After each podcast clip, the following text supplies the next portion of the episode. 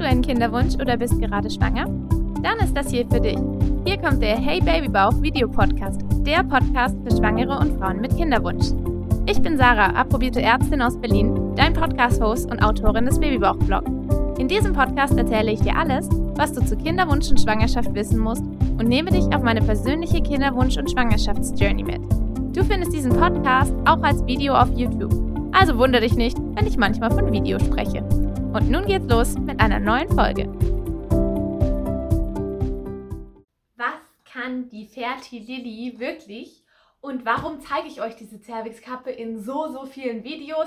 Was gibt es dazu wirklich Daten? Ist das so ein Humbug oder haben wir dazu wirkliche wissenschaftliche Beweise? Und warum bin ich überzeugt, dass dieses Ding tatsächlich dazu geführt hat, dass ich zweimal trotz unserer schwierigen Situation selber schwanger geworden bin und warum ich gerade schon wieder auf dieses Ding hoffe und auf seine Magie. Nein, es ist nämlich keine Magie. Aber dazu kommen wir gleich. Ja, vielleicht erstmal zum Hintergrund. Ähm, ihr seht ja, es sieht hier irgendwie um mich um anders, etwas anders aus. Ich dachte eigentlich, ich kann diese Woche überhaupt kein Video machen, weil ich tatsächlich gerade in Mallorca bin mit Markus.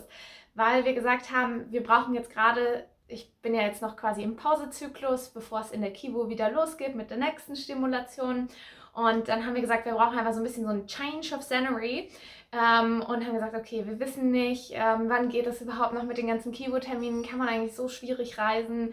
Gesagt, okay, wir fliegen jetzt einfach nochmal rüber, weil ganz liebe Freunde von mir hier ein Unternehmen haben, in dem sie mit Katamaranen Segeltouren anbieten. Haben gesagt, wir besuchen sie noch und ich arbeite von hier aus remote. Das heißt, da steht auch mein Laptop und ich arbeite die meiste Zeit über, aber ich habe auch schon ein bisschen Farbe bekommen, also ich kann nicht klagen.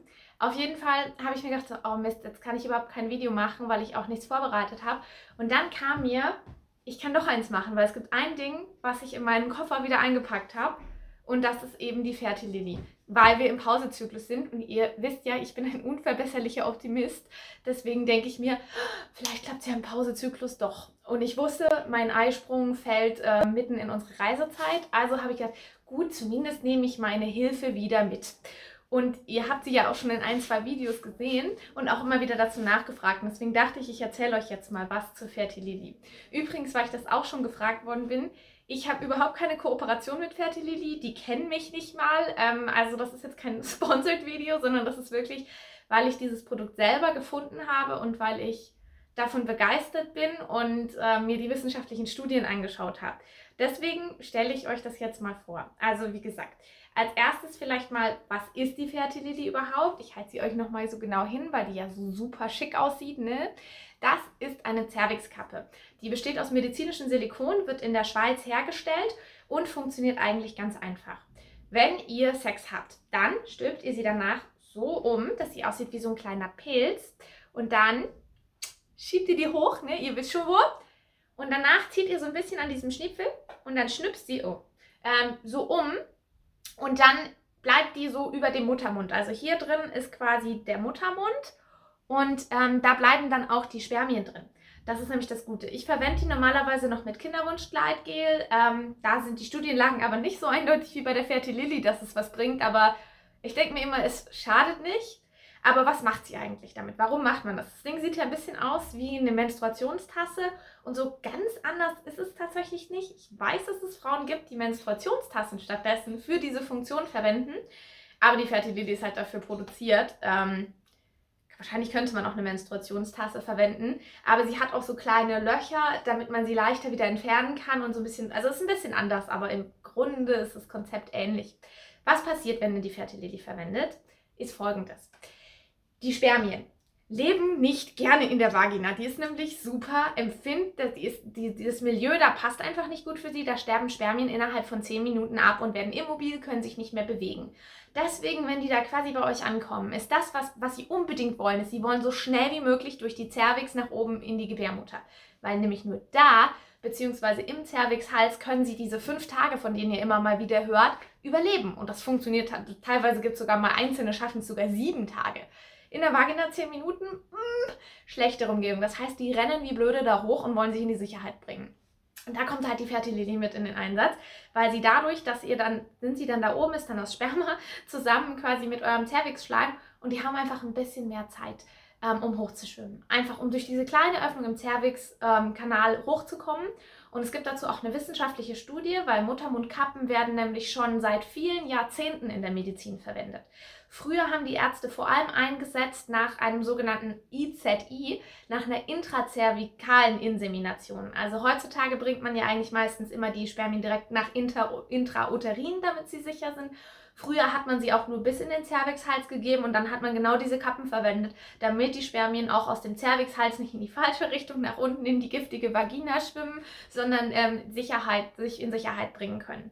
Deswegen sind die ein bisschen in Vergessenheit geraten inzwischen, vor allem weil man heutzutage halt sehr häufig dann eben stattdessen invasivere ähm, Verfahren, wie jetzt auch bei mir die ICSI oder eine normale IVF verwendet und gar nicht mehr so auf diese einfacheren Varianten setzt. Tatsächlich kennt man aber aus der Zeit auch schon Daten, die sagen, dass solche Cervix-Kappen erhöhen die Anzahl an Spermien, die es ins sichere Milieu schaffen, um 300 Prozent. Das heißt also, viermal so viele schaffen es hoch. Und gerade wenn man wie wir mit einem eingeschränkten Spermiogramm arbeitet, ist viermal so viele echt, macht verdammt was aus. Und, wie man sich jetzt vorstellt, jetzt sagt man sich ja, gut, da kommen ja eh schon viele, viele, viele hin. Macht das noch einen Unterschied in der Schwangerschaftsrate? Und die klare Antwort ist ja, auch dazu gibt es ganz klare Studien, dass diese Kappe die Wahrscheinlichkeit pro Zyklus um 48% erhöht. Relativ, also nicht absolut. Was ist der Unterschied? Eure Wahrscheinlichkeit, schwanger zu werden, liegt in einem normalen Zyklus ja bei ungefähr 20 bis vielleicht 25% Und auf diese 20% kommen nochmal 48% drauf. Das heißt aber nicht 68, sondern das heißt nochmal 48% von 20 also ungefähr nochmal 10% drauf. Ihr könnt damit also die Wahrscheinlichkeit, in jedem Zyklus schwanger zu werden, von ungefähr 20 auf 30% erhöhen. Und das klingt jetzt vielleicht nicht viel, aber macht das mal fünf Zyklen oder sowas in der Art oder auch nur drei. Das summiert sich ganz erheblich auf und die Wahrscheinlichkeit, schneller schwanger zu werden, ist dadurch nachgewiesenermaßen höher. Also diese Dinger sind kein Humbug. Da gibt es klare, gute, große Studien dazu. Und die gab es schon bevor die Fertilili erfunden wurde ich persönlich verstehe es nicht ganz, warum sie nicht so bekannt ist.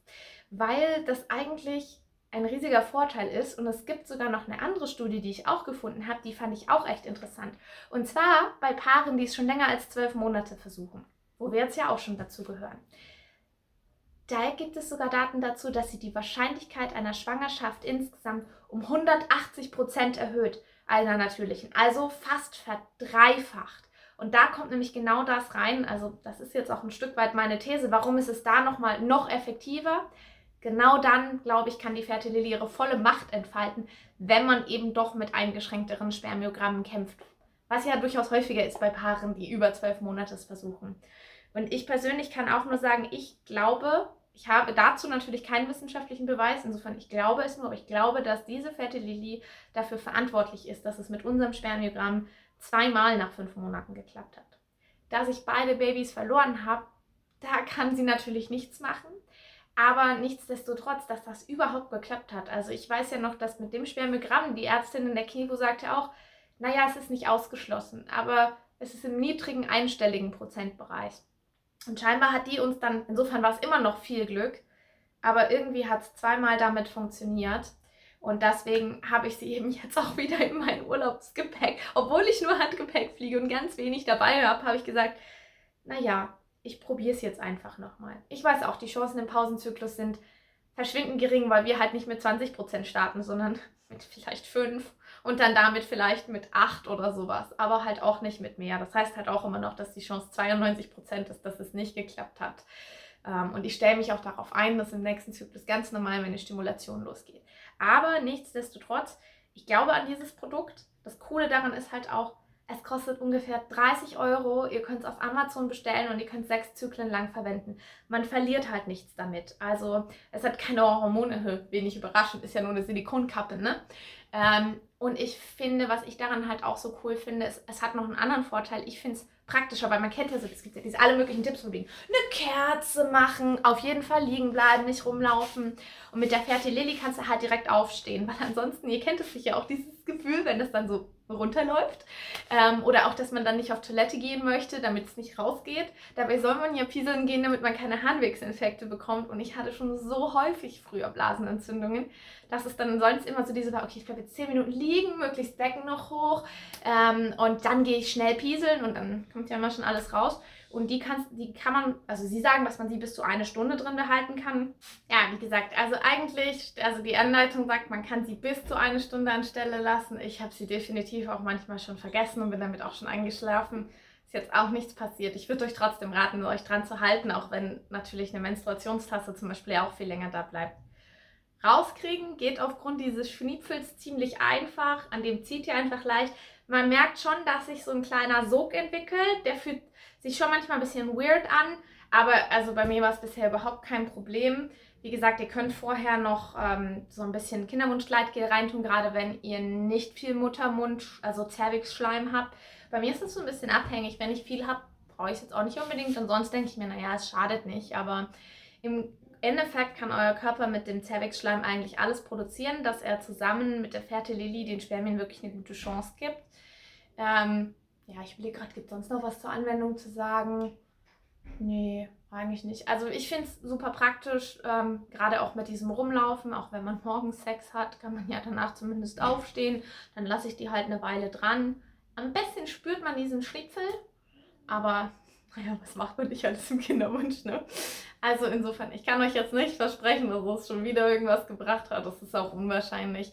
Ähm, es ist keine absolut ein Allheilmittel, aber ich glaube, es ist ein Produkt, von dem ich guten Gewissens sagen kann, ähm, ich kann es auf jeden Fall empfehlen. Ähm, ich verlinke euch unten in der Beschreibung vom Video sowohl die Studien zur Fertility, alle drei, die ich erwähnt habe, ähm, als auch ähm, den Link zu Amazon. Ihr könnt auch gucken, ich glaube, es gibt es äh, in einzelnen Apotheken oder Drogeriemärkten auch, aber ja, also ich kann es euch empfehlen und ich wollte euch noch eine kleine Anekdote erzählen. In meinem MyNFP-Forum, wo ja auch ich mich ja mit ganz vielen Mädels vernetze, gibt es inzwischen einen Fertililly Smiley für alle, die mit der Fertililly schwanger geworden sind. Weil ich habe da natürlich auch schon von der Fertililly ganz viel erzählt und tatsächlich haben deswegen schon einige Mädels es gekauft. Und natürlich kann man nicht sagen, dass es sicher deswegen geklappt hat, weil irgendwann klappt es ja auch so bei vielen statistisch, ja. Aber also ich weiß noch, als wir im Dezember die Diskussionen hatten und jemand schon meinte so, haha, wahrscheinlich ist der Januarbus dann proudly sponsored bei Fertililly. Und dann waren tatsächlich echt einige Mädels dabei, wo es dann geklappt hat. Ich leider nicht. Ähm, bei mir war es dann im März nochmal so ein. Da habe ich mich auch schon auf meinen Ferti Lily Smiley gefreut, aber dann hat sich ja wieder erledigt.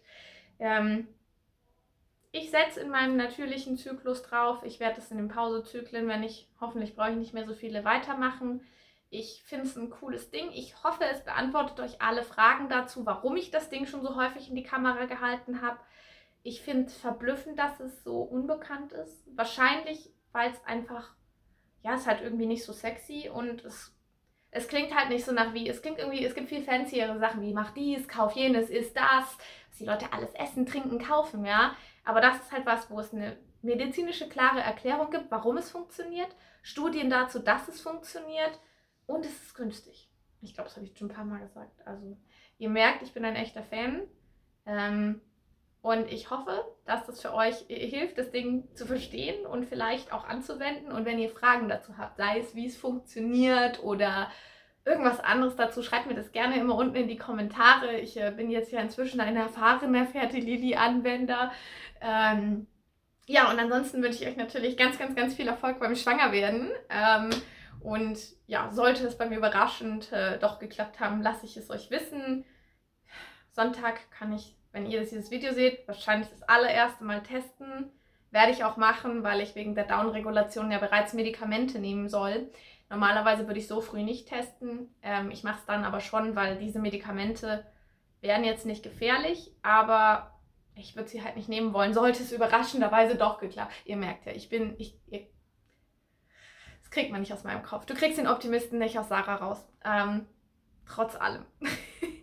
Aber ansonsten ähm, halte ich euch bald dann über meine Downregulation und meinen nächsten ICSI-Zyklus am Laufenden. Und vielleicht kann ich ja der einen oder anderen mit diesen Tipps diesen ganzen Chaos ersparen.